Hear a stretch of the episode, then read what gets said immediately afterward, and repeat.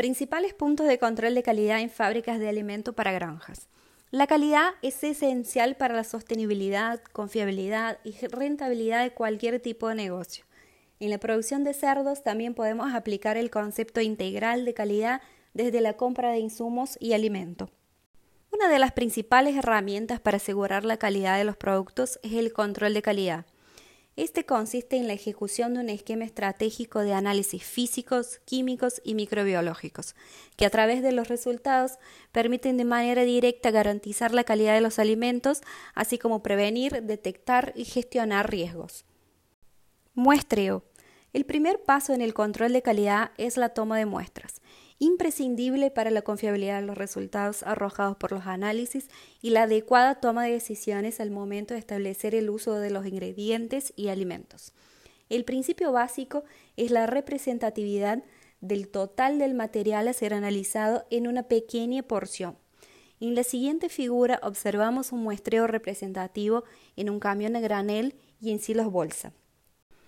En el esquema de muestreo en camión a granel se debe utilizar un calador adecuado para la materia prima, introducirlo hasta el fondo de manera que se muestreen todos los extractos de la masa. En el muestreo del silo bolsa también se debe utilizar un calador adecuado para cada materia prima, introducirlo con una angulación de aproximadamente 30 grados hasta el fondo de forma que se muestren todos los extractos de la masa. Análisis físicos. Estos son comprendidos por análisis macroscópicos y organolépticos. Son el primer filtro del control, donde se evalúan parámetros como la calidad de los granos, granos dañados, quebrados, ardidos, brotados, etc. Presencia de impurezas e insectos vivos, color, olor y textura. A pesar de su simplicidad de no requerir equipamientos costosos, pueden evitar grandes pérdidas económicas al productor. En la tabla número 1 vemos los parámetros que cumplen la norma de calidad para la comercialización de maíz de la Bolsa de Comercio en Rosario, Argentina. Otro parámetro físico importante es la granulometría. Esto puede afectar tanto positiva como negativamente el desempeño y la salud de los cerdos, así como el gasto energético de la planta y el correcto mezclado del alimento. Este análisis se realiza mediante un juego de zarandas sobre un vibrador donde obtenemos los valores de diámetro geométrico medio y el desvío estándar. El control de mezclado se suma a los análisis físicos indispensables. Este nos permite evaluar la calidad de la mezcla de los alimentos. Un correcto mezclado debe garantizar que en una porción de 10 gramos de alimento se encuentre la proporción adecuada de los diferentes ingredientes incorporados por fórmula. El método más simple, rápido y económico de realizarlo es mediante el uso de microtracers. Sin embargo, este método puede presentar un alto porcentaje de error, arriba al 10%. Otro método muy preciso, aunque sea mucho más costoso, puede ser el análisis por absorción atómica de microminerales como por ejemplo el selenio y el manganeso. A continuación, se describe el paso a paso del ensayo de calidad de mezclado. Análisis químicos, también conocidos como análisis bromatológicos, pueden ser divididos en dos grandes grupos, análisis nutricionales y análisis de calidad. Los análisis nutricionales consisten en el conjunto de estudios fundamentales para conocer los parámetros nutricionales de los ingredientes con el fin de comprobar que los alimentos elaborados cumplen con el perfil nutricional esperado.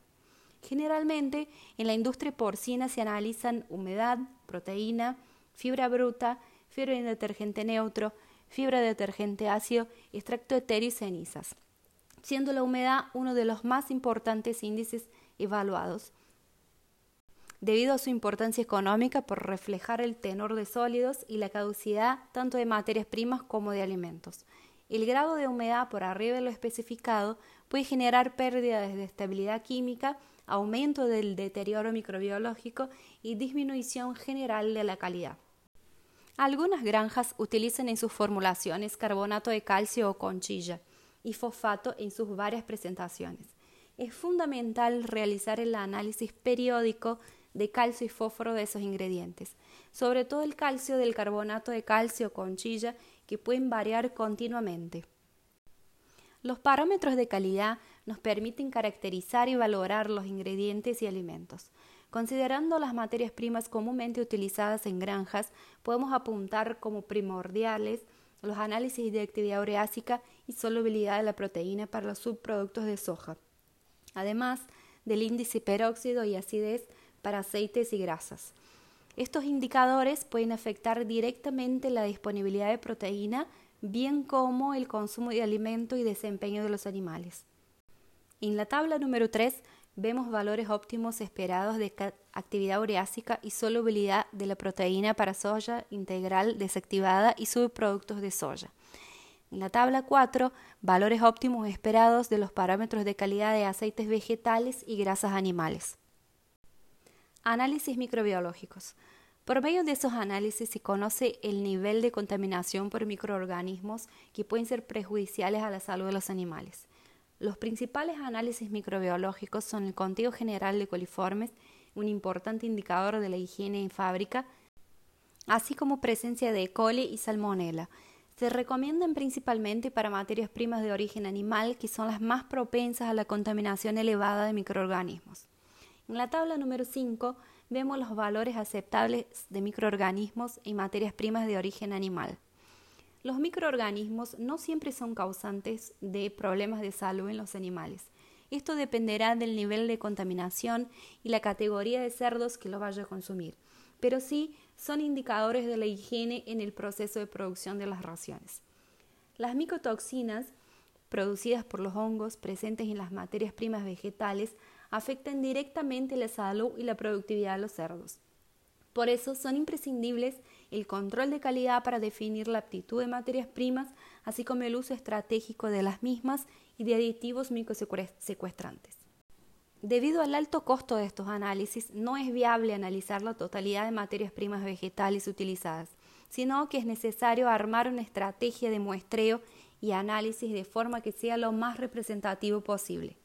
En la tabla número 6 vemos valores aceptables de micotoxinas para los cerdos es importante tener en cuenta que las micotoxinas pueden tener un efecto sinérgico entre sí, de manera que si existe más de una micotoxina es posible observar efectos negativos en los animales aun cuando la contaminación está por debajo del nivel aceptable.